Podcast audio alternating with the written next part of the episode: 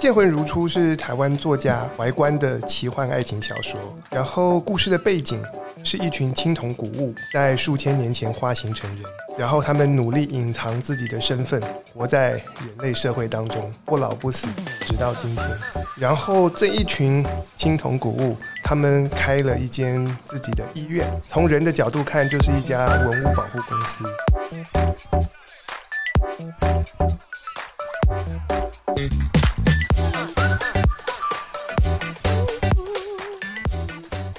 Hello，各位娱乐重疾 Podcast 的听众朋友，大家好，我是老 P 边国威。今天我们非常高兴要来聊一部，哎，我看了之后非常喜欢的作品哦。那这部作品呢，啊，真是看得让我这个 少女心怒放哦。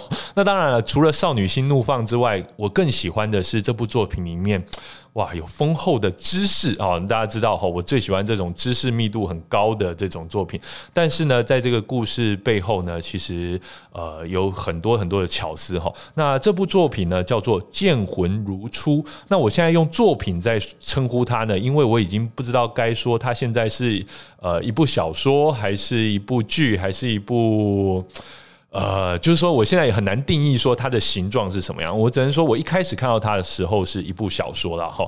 那今天非常高兴邀请到我们《剑魂如初》IP 的策划人冯博翰老师来到我们现场来跟大家聊聊这部作品，同时他也要带来一个非常有意思的新发展，一个新消息。好，我们欢迎冯博翰老师。大家好，我是冯博翰。哎，博翰老师啊，其实。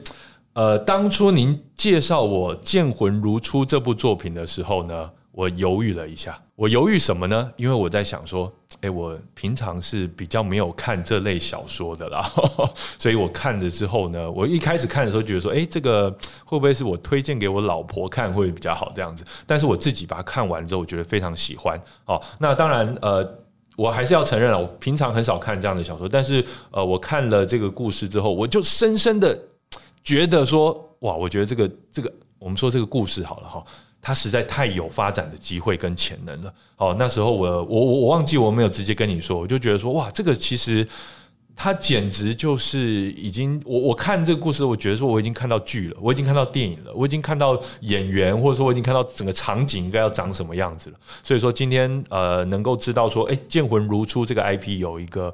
呃，蛮好的发展，今天真的蛮高兴的。不过一开始呢，我要请我们这个总策划人哈，博翰老师先来跟我们听众朋友先分享一下，说明一下，哎，我们这个剑魂如初的故事到底是在讲什么？剑魂如初是台湾作家怀观的奇幻爱情小说，然后故事的背景是一群青铜古物在数千年前化形成人，哇，然后他们努力隐藏自己的身份，活在人类社会当中，不老不死。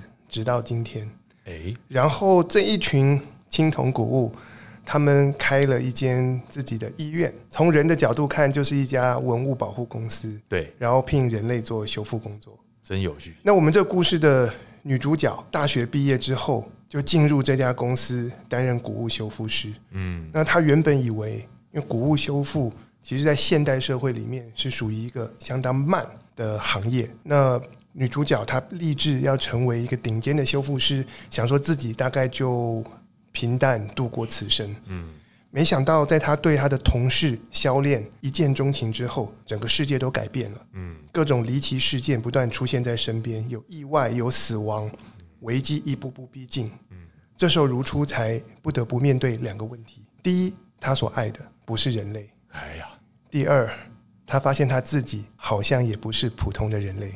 哎，故事就从这里开始。对，所以其实大家听到哈，这是一个奇幻的爱情故事。对，好，那我必须要说，我一开始看的时候，我就会想到，呃，这个吸血鬼相关的电影《暮光之城》之城。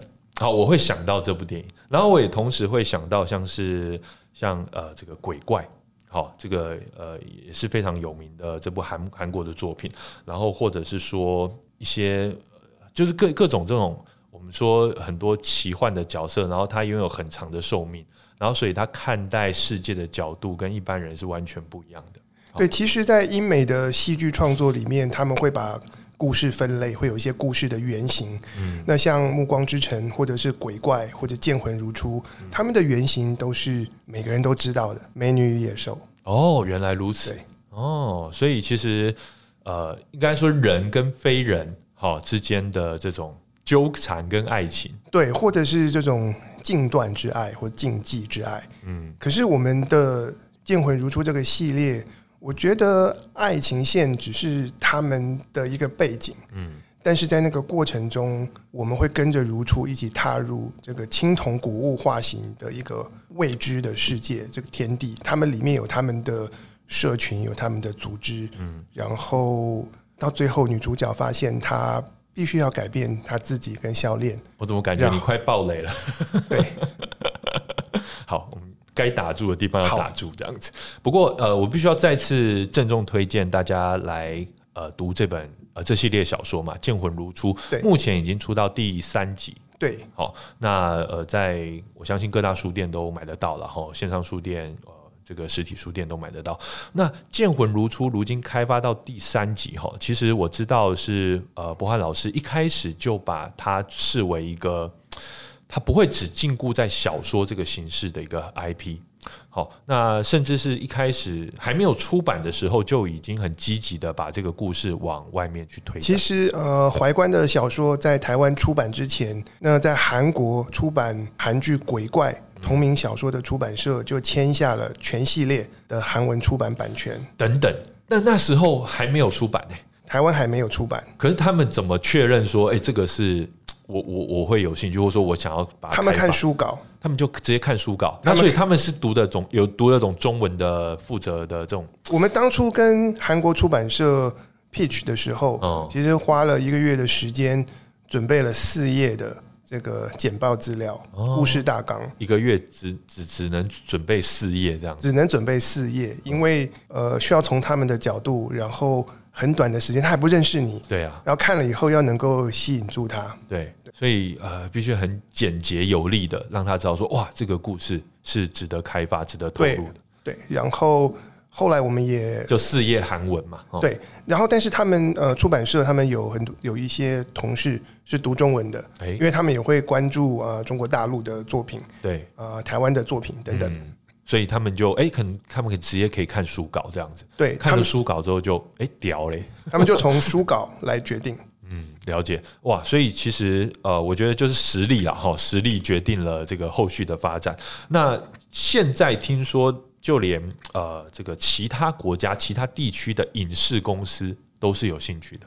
呃，影视公司呃陆续呃在美国、在新加坡有一些公司跟我们接洽，嗯但是呃怀关他希望这个作品是可以呃把制作留在台湾。哦，对了解。所以说会优先的希望说跟台湾的哦我们的制作公司有些时候授权你卖出去，对那个之后衍生创作的这个主控权就在别人手上。啊，的确对，就好像你生了一个 baby，然后最后给别人养，哦，然后长大了变什么样子？对，比如说我们都看到很多这个被改编为真人化的、被真人化改编的一些日本漫画哈，最后都 结果还蛮凄惨，或者说被好莱坞化的一些这个 IP 哈，有时候就抓不到果精髓。其实结果有好有坏，有好有坏了。然后有些大公司它不缺钱，它也可以把你的 IP 买下来，先拖着，然后就囤着对对对，对，真的他他增加他公司的资产，可是可是你的作品没有办法被观众看见。对，所以真的要慎选合作伙伴，或者说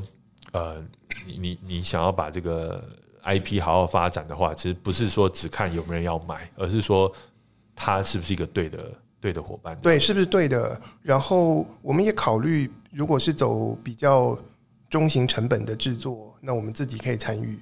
那哎。或者是或者是真的要授权给别人做，给呃资深的知名的这个影视制作人，那大家是不是志同道合，对这个故事有一个共同的想象，就变得非常重要。对，那我必须要说哈，《剑魂如初》这个作品呢，其实它当然了，我们我们如果是这个台湾读者在读的时候呢，我们自己会有一些代入感啦，哈，就是觉得说，哦，那个女主角大概她是从哪里就是他老家大概在哪里 哈，就我们会有些代入感。然后他后来到的那个大城市去呃进行这个去加入这家文物的保护公司、修复公司，那个地点大概在哪里？我们会有一些代入感，但基本上它是一个架空的世界了。或者说不管一些地名啊，或者是一些如初他去工作的那个城市是一个虚构的城市，嗯，然后我们因为毕竟这些古物他们不老不死，他们经历过非常多的年代。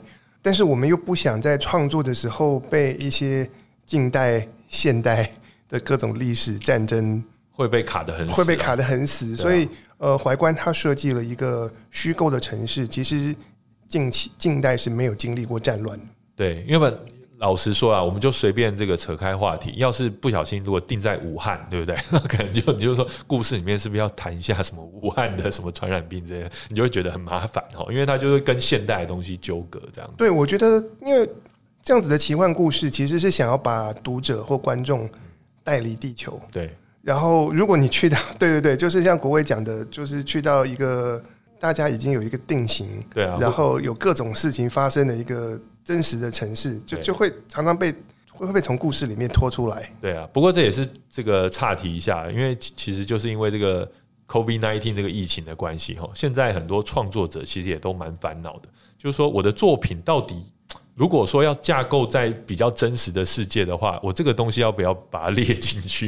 因为它已经变成一个世界的背景，就很像二次大战发生过嘛。就是说，你不会架构一个故事，然后是一个二次大战没发生过，除非你是完全是这个虚构或奇幻的故事。但如果你是一个真实的故事的话，通常你就会遇到这样的选择。我我觉得要看，我觉得要看这个作品的类型。对，有的有的故事它就是求写实。对。但有的是把人带到一个一个幻想对的境地，对对，我觉得这个剑魂如初这个故事是比较偏向后者啦，就是说它带给我们一个呃一呃一个一个想象的空间，但是想象的空间其实是描述的很有细节的。我为什么要强调这个细节呢？因为其实哈，我想博翰老师也知道，我们最近其实还蛮喜欢谈一个主题，叫做知识剧。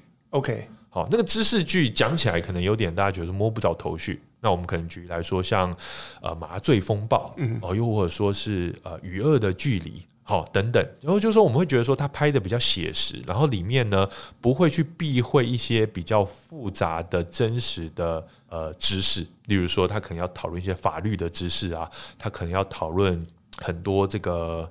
呃，就是呃各种专业领域的知识、医疗的知识等等，哈。那当然也不一定要非常写实啊。我们看到日本啊，或者说一些很多医疗剧，它可能也是很夸张的。可是它会在医疗那部分，它是很很有考究，就是说它是真的有做调查的，不会说啊随便乱写啊，然后把什么不该放的医疗器材放在好不该放的地方啊。比如说有时候我们会看到一些比较。哦，就是呃，可能比较赶时间的本土剧哈，它会有那种插管乱插啊，或是那种，好，就是会有这种问题。那我在看《剑魂如初》的时候呢，哎，当然就如波汉老师所讲，就是说它架构的时空背景是一个类似比较现代，但是呃，不是好，不是真实的一个一个场景。但是它里面讲到的这些文物修复，好，讲到的这些。呃，相关的知识里面有科学的知识，有历史的知识，确实让人觉得非常的考究。我想请问一下博翰老师，哎，这个部分到底是怎么做到？呃，其实怀关他在创作的时候，他做了大量大量的考证，嗯，以及各种田野调查。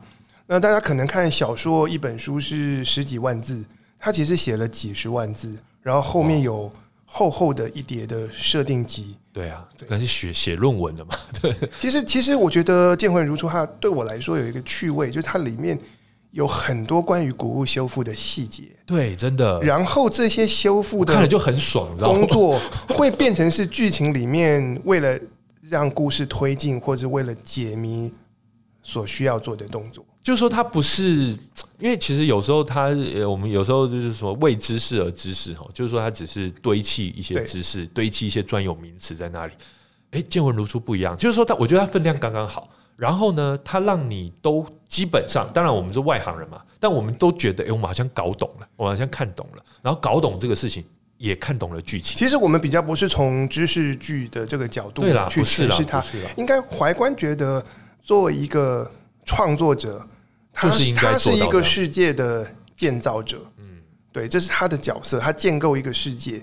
可是你如果没有大量巨细靡遗这些真实的知识为后盾，你所建造的世界，在我们现代大家随时可以 Google 的这些读者当中，对可能会是很脆弱的。对啊，然后那样的脆弱就会让故事不真实。对对，反而反而我们是，我们我们要刻画古物修复，那就要去真正的把古物修复这个工作里面的各种的细节，修复师他们面对的这个心境，人与物之间的关系，所用到的各种的工具技术。都要呈现出来，这个世界才会是栩栩如生，大家才有办法去享受或者去感受那个剧情这件事。但我觉得另另外一个好处就是说，诶，当观众他应该说当读者吼，他感受到这个作品的魅力之后，他会想在现实世界当中去拓展它，去接触它。就像我们很多作品，呃，红了之后会有圣地巡礼这样的概念，对不对？哈，比如说呃什么。呃，你的名字好，这部日本的动画作品红了，大家就跑去日本好各个场景去圣地巡礼这样子。又或者说啊，最近《鬼灭之刃》比较红，大家就跑去不管哪里有一个大石头，就是里面有这个修炼的一个象征嘛，就是要劈开这个大石头，他就跑到那个大石头，好有这种大石头的地方呢，哈，去去去拍照哈。我觉得这其实有种，就是他创造出了很多延伸的效应，我觉得其实是蛮厉害的。那在《剑魂如初》里面，其实。因为老实说，我还没有去查，但是我据我我据我所知啊，里面几乎每一个古物都其来有字，呃，它都有有所本，对，可是又不是真实世界里面所有的，嗯哼，对，像我们里面的男主角是商天子三剑寒光成影销炼之一的那个销炼剑，对，它是一把纯黑、非常素、嗯，很低调的一把剑。可是却又极其的锐利，存在锋芒。但是这个书存在古书里面，实际上我们没有挖到哦。但是这其实也算是，呃，其实算真实性很高啦，因为这古书里面有写到嘛。对，古书里面有写到。对，那像是《剑魂如初》里面还有一个角色叫编钟。对啊，对，编钟我在那个台中的自然科学博物馆都有看到一那个是复刻版，复刻版，然后编钟是从武汉来的。这就是真的从武汉来的，在武汉的湖北省博物馆哦，它是非常庞大的乐器，对啊。然后在那个殷商，哎，等一下，编钟的年代是周吗？还是应该是周代啊？然后它已经是十二平均律的乐器，哇，对，所以等于是木梁上挂着大大小小的钟，然后你可以敲钟，呃，演奏音乐。对，那小说里面提到的编钟比。武汉的那个编钟再大一级。哦，武汉的编钟，它的木，它的柱子是雕刻成人，人扛着梁，梁上挂着钟。小说里的编钟是凤凰哦，扛着梁在挂着钟，所以算是可能是，我们就想象说，那那是一个另外一个 version 哈，另外一个版本或另外一一套作品。另外一套乐器这样子，对对对，但是架构基本上是类似，所以大家可以想象，我们需要对真实的编钟有各种的考证，才有办法设计出呃比它再豪华一级的这样子的乐器。对啊，就是说大家可以去参考，哎，真实的编钟长什么样子，然后你就因为你看小说了，你就说哦，原来那小说里面那一套编钟哇是长什么样子这样。那当然了，呃，这个大家也要看小说才知道哈，里面的编钟呢也。幻化了，也成了人形这样子，哇，非常有意思。而且其实，呃，因为透过文字嘛，我们大概可以想象的都是这个角色都，特别是男性啦，哈，都非常的帅气美型这样子。所以其实这就为什么要看的时候，这个少女心少女心奔放哈。但是我觉得这个女主角哈，也就是如初这个角色，其实也特别讨人喜欢。就感觉有一股我们南台湾女孩子的淳朴跟实在这样子，常常回应的时候都说了解这样子。她其实形象有点像邻家女孩，对，可是又非常的勇敢，勇敢到有点冲动，嗯，很聪明，嗯，但非常的固执，嗯，倔强。对，所以说其实我们如果要把它真人化，或者说我们要把这个 IP 改编的话，我们这个作品其实已经提供了很详细的。算是呃，这这个背景资料哈。那在改编的时候呢，当然我们改编也不是说照本宣科，所以说还是要经过一一一些过程哈。可不可以请博安老师跟我们分享一下？目前因为呃，我知道您其实很积极的在把这个 IP 呃让它生命不断的去延展，可不可以跟我们分享一下目前的呃这个 IP 开发的状况？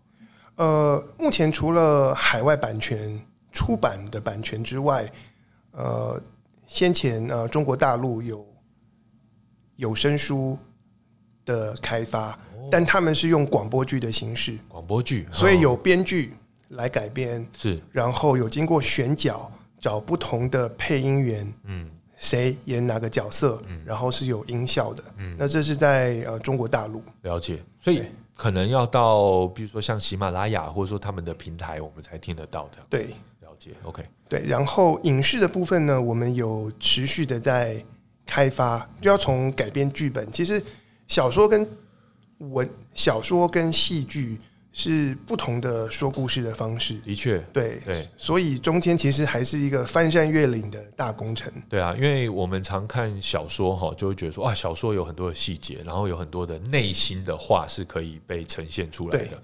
好，那讲简单的例子，像看《哈利波特》，就觉得说，哎呀，小说很好看，就电影的时候，当然电影有很多人喜欢啦，但是像我们先看了小说的人，就觉得电影少了好多好多东西，这样对，影视的话就要靠画面，然后靠动作，对。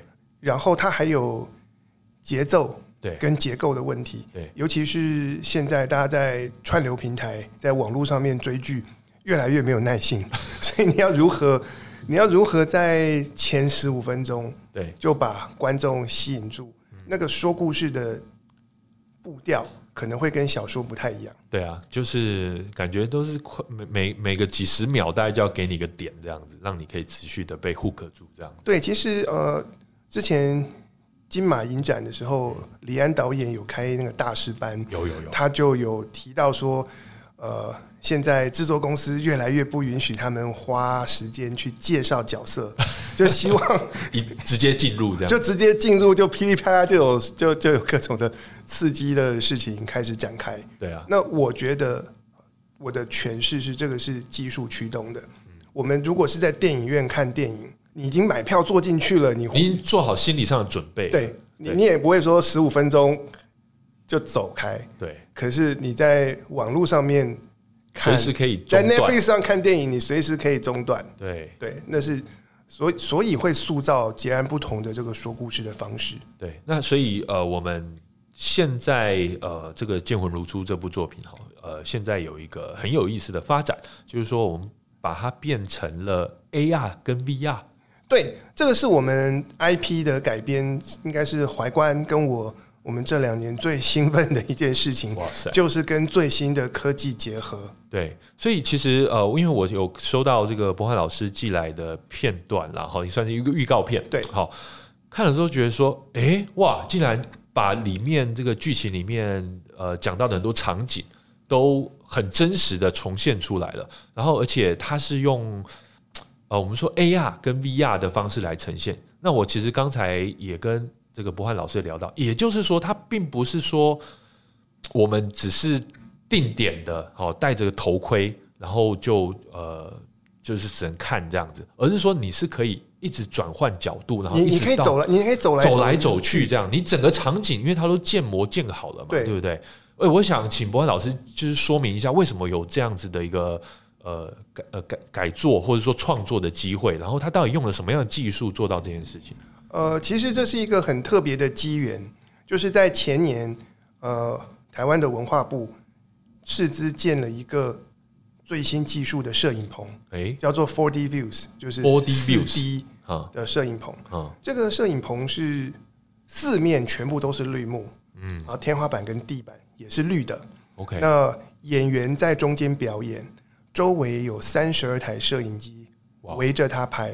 哦，然后拍完以后，我们就有三十二段影片，可以经过运算合成一个在表演的虚拟的这个人影或人。全角度三百六十度的，三就不能从脚底看，但是除了脚底以外，其他的全方位可以从上往下各种角度。那这样子的一个会表演的虚拟的人偶，我们就可以把它放到各种的三 D 建模的空间。对，那文化部建了这样子的四 D 摄影棚之后，就来征求运用这个新技术的各种创作计划。哎，我这就让我好奇了哈。当然，这可能不一定问老师，可能有不一定会有答案。但是他们为什么一开始会想要建这个摄影棚啊？这个我不知道，因为他们是建了摄影棚，然后才来征求这个使用者的。我说觉得让我觉得，哎，到底是一开始谁先建议或鼓励？我觉得过去几年政府或文化部很重视把最新科技。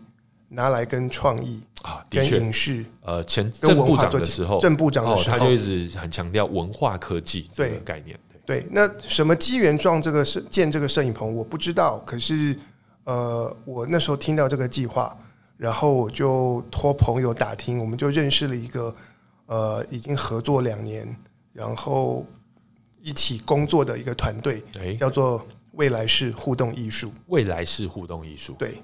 所以他们就是一家互动艺术公司，对，他们是擅长用各种的最新的科技、数数位的方式来讲故事。哇，这其实这个学习的 学习的热忱或这个努力要要要要很很够哎，因为其实我们说最新科技永远追不完嘛，哈，你要一直用最新的科技然后去讲故事，这个事情很难哎。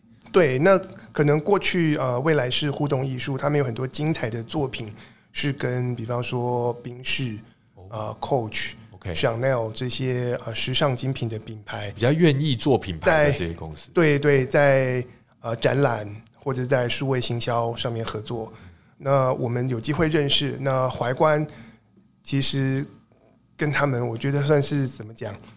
一见如故，或者是一拍即合，OK，他们就开始有很多的激荡，是那就跟我们的如初跟销练一样。那未来是互动，他们其实丢出了，我觉得他们对于这样子结合科技的创作，他们怀抱很深的热忱跟愿景。那我们就开始，嗯，所以呃，在这次的合作上，我们最主要的一个成果就是即将在我们的国际书展。然后来公开的一段，这个叫什么呢？就是一个体验哈，因为我现在不知道用什么单位来形容它。老师，你会用什么单位来描述？我们就称之为 VR AR 互动剧场特展哦，是见魂如初的互动剧场特展。了解，OK。所以说具体来说，我们会在现场。假设我到了书展，对我我我会怎么样看到这个？因为以前书展，他就觉得就是去。跳楼大拍卖，捡很多便宜的。以前有很很长时间给人家这种印象了。然后后来就是要不然就是办活动。那我们主打一个概念，用新科技带你进入书中世界。哎，对。然后我们的展场其实五十四平方公尺，哇，那很大。对，里面有 VR 体验区，然后有 AR 体验区。哦，对。那提出来的作品就是过去两年利用这个四 D 摄影棚。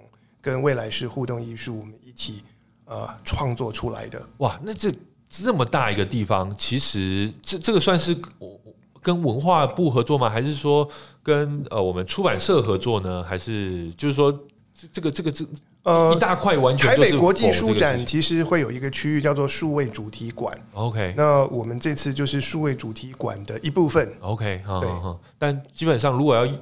你们就占了很大一个空间嘛，然后就可以在整个书展的应该是一个礼拜左右的时间都可以去。对，一月二十六号到一月三十一号。对，那呃，当那去的话，我是用我自己的手机，用我自己的平板，还是我要戴我自己的头盔呢？戴我自己的这个？我先我先讲我们的 VR 互动剧场。好啊，好啊。那有 AR 跟 VR 我们有部分嘛？我我们有。对 VR 跟 AR 两个部分，先讲 VR 虚拟实境。好，你戴上了 VR 的头盔，你就化身成古物修复师。OK，然后你可以在一间修复室里面自由的走动，拿工具。那里面有三把啊伤痕累累的古剑。OK，你可以自己选择要修复哪一把。是，然后当你经历过除锈、磨剑、上油。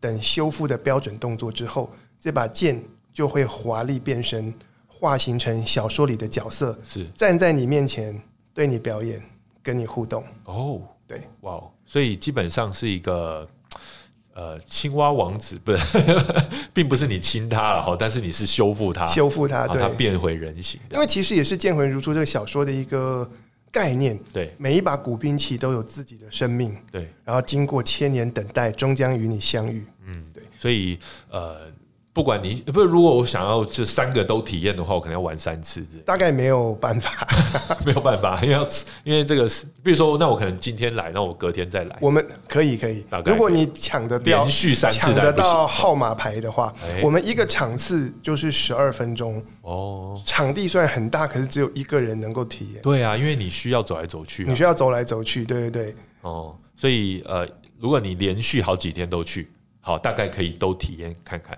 你要抢得到要抢得到号码牌。哦，哦要有没有 fast pass 可以抽之类，像迪士尼乐园？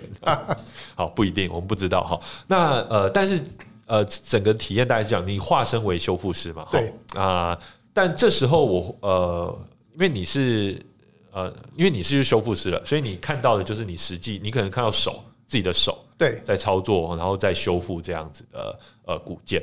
那如果是在 AR 的环节呢，它体验到的是什么呃，AR 的话，我们是用平板，？OK，然后你手持平板，要自己带自己的平板吗？还是现没有，我们现场会提供一个我们提供效能比较高的平板对最最高级的。，iPad Pro 这样子。呃，你手持平板，在你面前的空桌面上就会有小说场景浮现，然后演员在当中表演，OK，就是有剧情的。哦，然那你可以像是导演运镜一样，你可以走来走去，然后调整你的镜头，随时不断的变换你观看的视角跟距离。OK，如果你是一个花痴型的话，你可以一直对着男主哦，你可以特写，对，你可以你可以特写，只看他的脸。露出来，对，呃，因为应该应该拍不到应。该拍不到了，因为是三 D 建模对。，那其实我们自己在创作的时候，我觉得 VR 是沉浸式的体验。嗯，你进到另外一个世界，变成另一个人。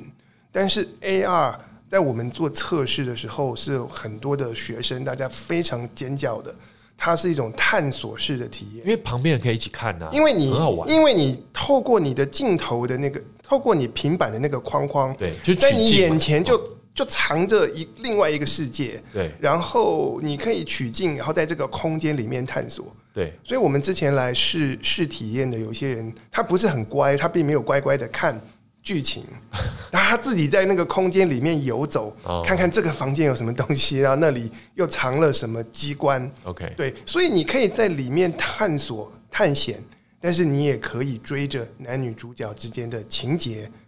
可以自己照着主线走，但也可以自己另辟副线这样子。呃，另辟附件就是探索那个空探索间，那个空间空间，但是你可以照着主线走。主线会有一个提示嘛，哈，好像是我也是蝴蝶提醒我们。哦，我们在设计上面，其实小说里面有一只金蝶，金那我们就让它在 AR 的场景当中出现。哦，所以，呃，体验者如果很茫然，不知道我要往哪里看，那你的镜头就一直追着金蝶，OK，那就会看到是我们设计好，希望你看的一个最佳的这个剧情的呈现跟观看角度。了解。所以其实啊、呃因为我其实刚才就跟博翰老师在我们的办公室哈，就走了一趟这个流程哈。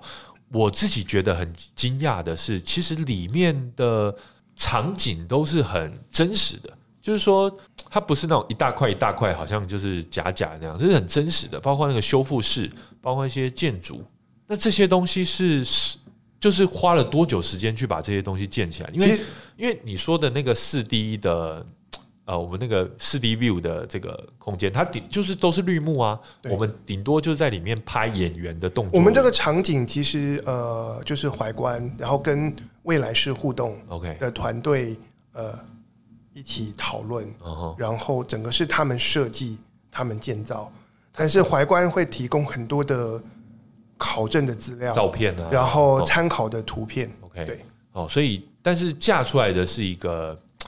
也是一些还是一个虚构的场景嘛，但是它有参考一些现实的一些参考，因为小说里面提到的古物修复室呢，哦是古物化形成人开的，对。然后他们其实是拥抱新科技的一个族群，在小说设定里面，对。所以我们这个修复室其实是参考哈佛大学的文物维护中心。哦，对那古物修复最重要的是什么呢？是光线，所以很多国际水准的修复室都会做自然采光。因此，我们在 AR 里面建的这个修复室，它是呃玻璃屋顶。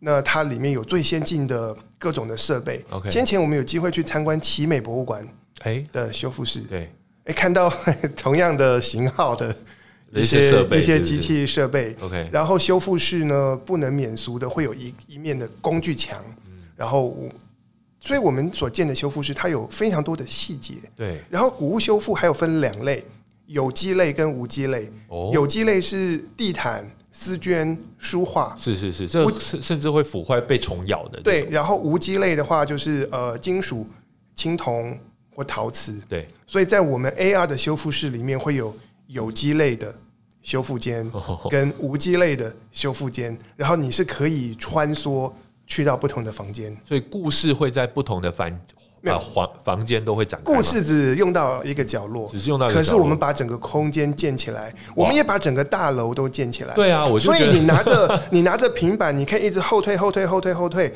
退到够远的时候，在你面前看到的是一个建筑，对啊，然后然后建筑前面有街道，然后你前进、前进、前进，然后穿墙进入那个空间，你会看到在室内所发生的戏剧桥段。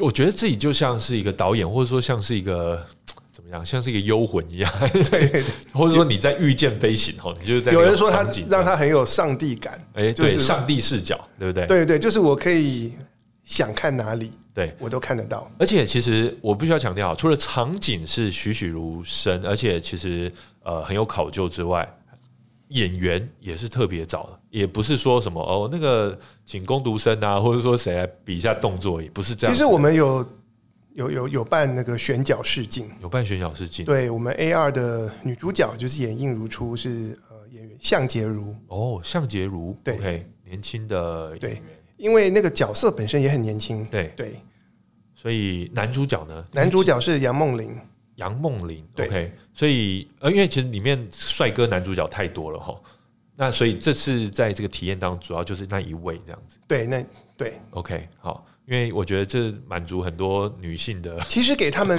给对演员来讲是很大的挑战，是。因为你你看最后成品的时候，他们是在一个空间里面，然后会走动，然后会有器物，会有桌子，呃，或者是呃，你会看到如初或向杰如拿着剑在做修复，对可是，在拍摄的时候，他们手上是空的，他们只有在一个绿幕棚，什么东西都没有。哎、所以那时候不能给他们一个绿绿的东西拿着吗？还是那样其实是不行的？呃，那样子不行，因为我们是三百六十度拍摄，哦所以你绿绿的东西拿着，可能有某些身体就某些角度会被 会被遮到，然后你可能就胸口破一个洞或什么之类的。哦所以我们现场呢，只有只能拉非常细的线，然后来提示他桌子的高度在这里。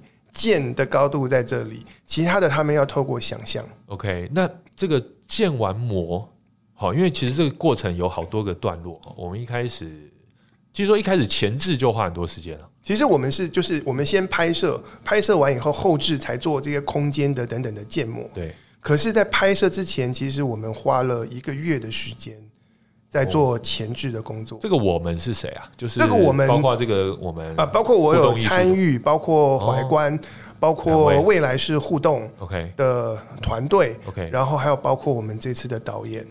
好，所以起码就是一个五六个人以上这样子，三五三五个人，三五个人。对，但是我们要做非常详细的规划，那个空间是长什么样子，然后哪里会有东西，这些其实要规划的很清楚。所以我们我们有很详细的分镜图，不同角度的，然后我们也有俯瞰图，让演员知道说他空间的走位设计是从哪一个点走到哪一个点，免得免得到时候后置把那个三 D 建模建起来以后，它会穿墙或者是对 它会撞到东西，那就很奇怪。这些都要想得非常清楚。对然后我们要收集各种的呃图图像啊，或者是一做一些初步的设计，来引导演员的想象。对对，不能说你在绿幕棚里面，其实大家有机会进到那种四面都是绿的，头顶跟地上都是绿的，你会你会觉得你就呆掉了，就空间感都失去了。然后那个灯光再一打，哦，然后然后三十二台摄影机，对对，然后他可是你要可是你要想象你这时候在做什么，然后你只有一个人，你要想象你你你你是在对着谁说话，对然后旁边有什么样的东西，什么样的情境，我们需要事前要准准备好关于这个空间的描述，我们准备好一些音乐，能够提示他们的情绪，呃，能引导他们的情绪等等。对啊，所以说我们看一些好莱坞的电影，或者说当然现在电影特效越用越多哈，对这种呃到全绿幕的情况越来越多哈。但是其实我们好像以为说，哎，这不用拍外景啊，不用那个什么呃这个涉险啊，不用自己在那边哦，不用不用架那个实景，好像比较简单。但其实对演员的挑战是很大的哈，因为他呃你因为没有那些东西，所以他的想象力或者说我们现场。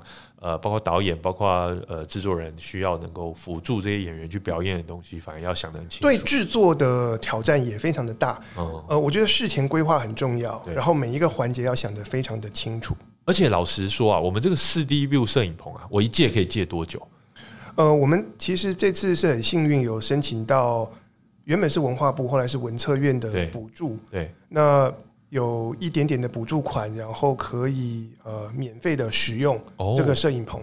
那我们的拍摄期就是两天，哦只借两天。对。但是同样规格的摄影棚在日本呢，他们是有做商业使用，那那个每日的租金则台币是八十万，对，台币八十万，台币八十万，所以你必须要做足准备，然后你要你要很有效率，然后不能够出错，对啊，对。所以一样啦。当然，我们虽然是这个免费用到，但是前面也一样是要做足这个准备，这样子也不是因为它免费我就可以在那边耗个套个套久。因为摄影棚那边其实他们还有另外一个团队，就是呃 IP 内容实验室。那在过去两年是工研院的团队，哦然后他们熟悉呃科技，然后运算以及图像处理。，OK，那由他们在协助呃拍摄，以及之后我们拍，我们从拍完到能够看到这个毛片，要合成啊，要要要要合成，要很强的电脑这个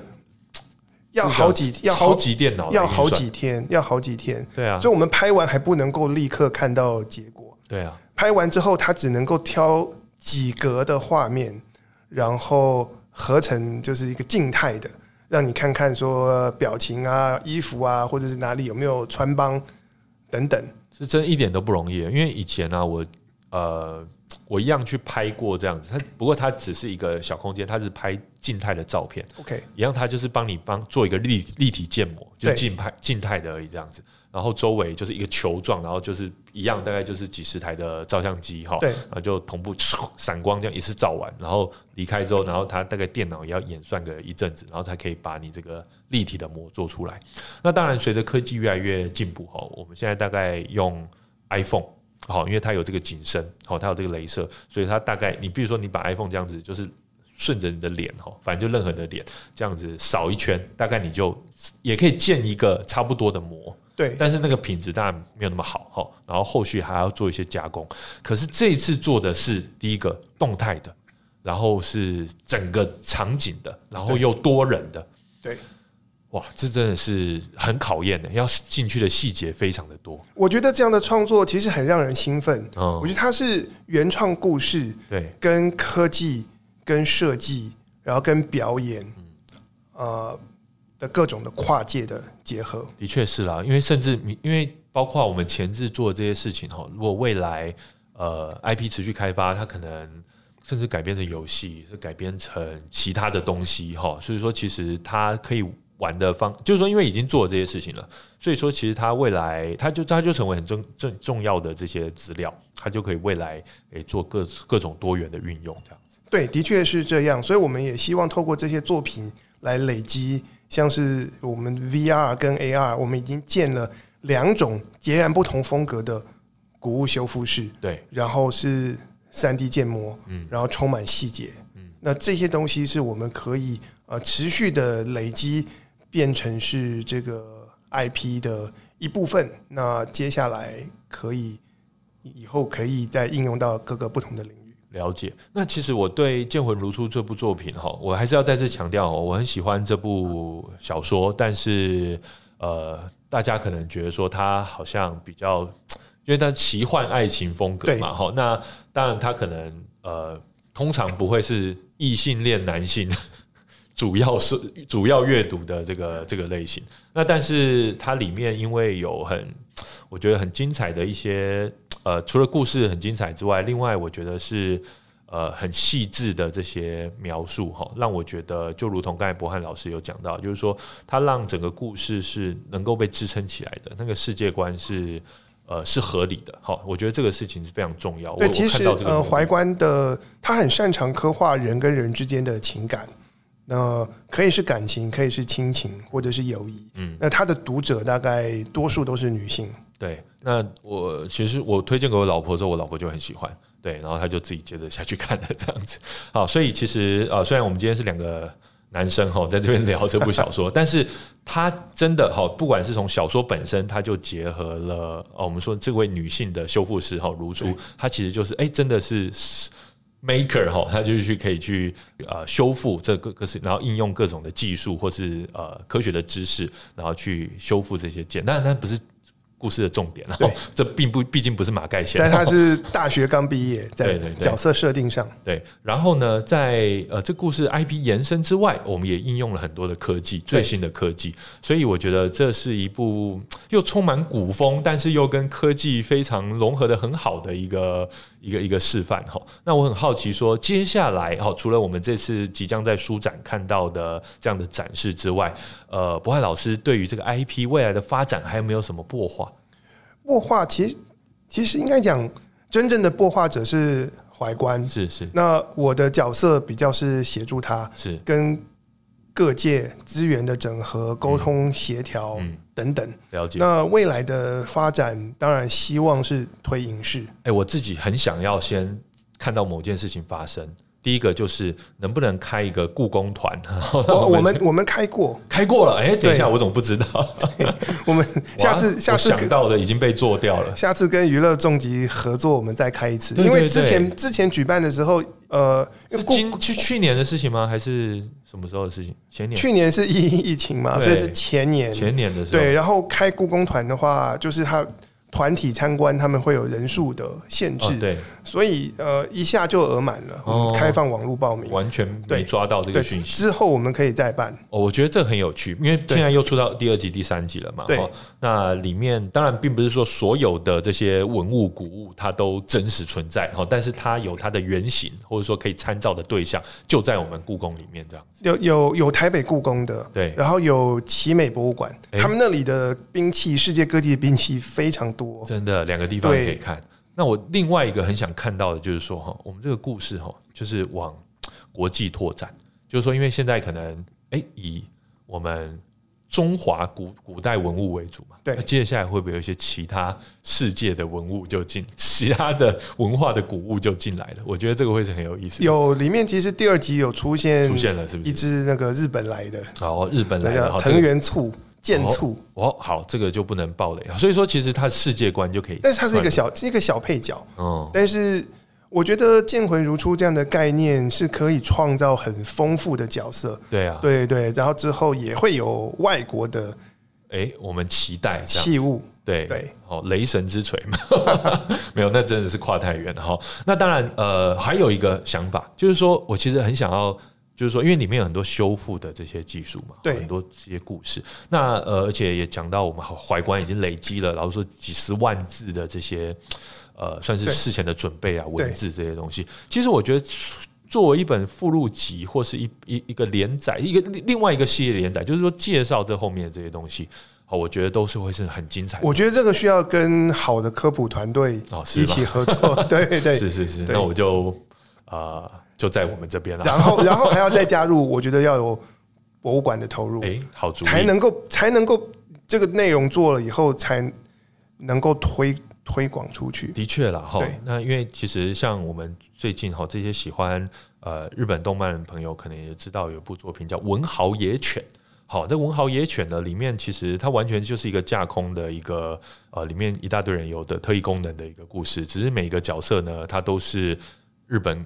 这个近代的文豪，哦，就是呃，然后所以就用他们的人名跟他们的作品作为招式名称，这样子，那是很少年相的这样子。好，那但是其实就是因为这样，哎，所以一大堆年轻人发现，哦，原来哦，日本有这些文豪，所以反过回回头去看他们的作品，这样子，哈。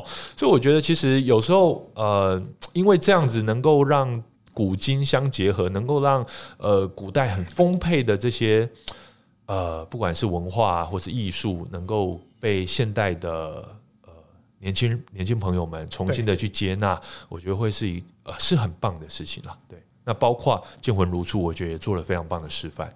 谢谢。现在以后去故宫哦，去奇美逛的感觉都不一样。就说，哎，那个就是那个什么之类的，我觉得那感觉是很棒的。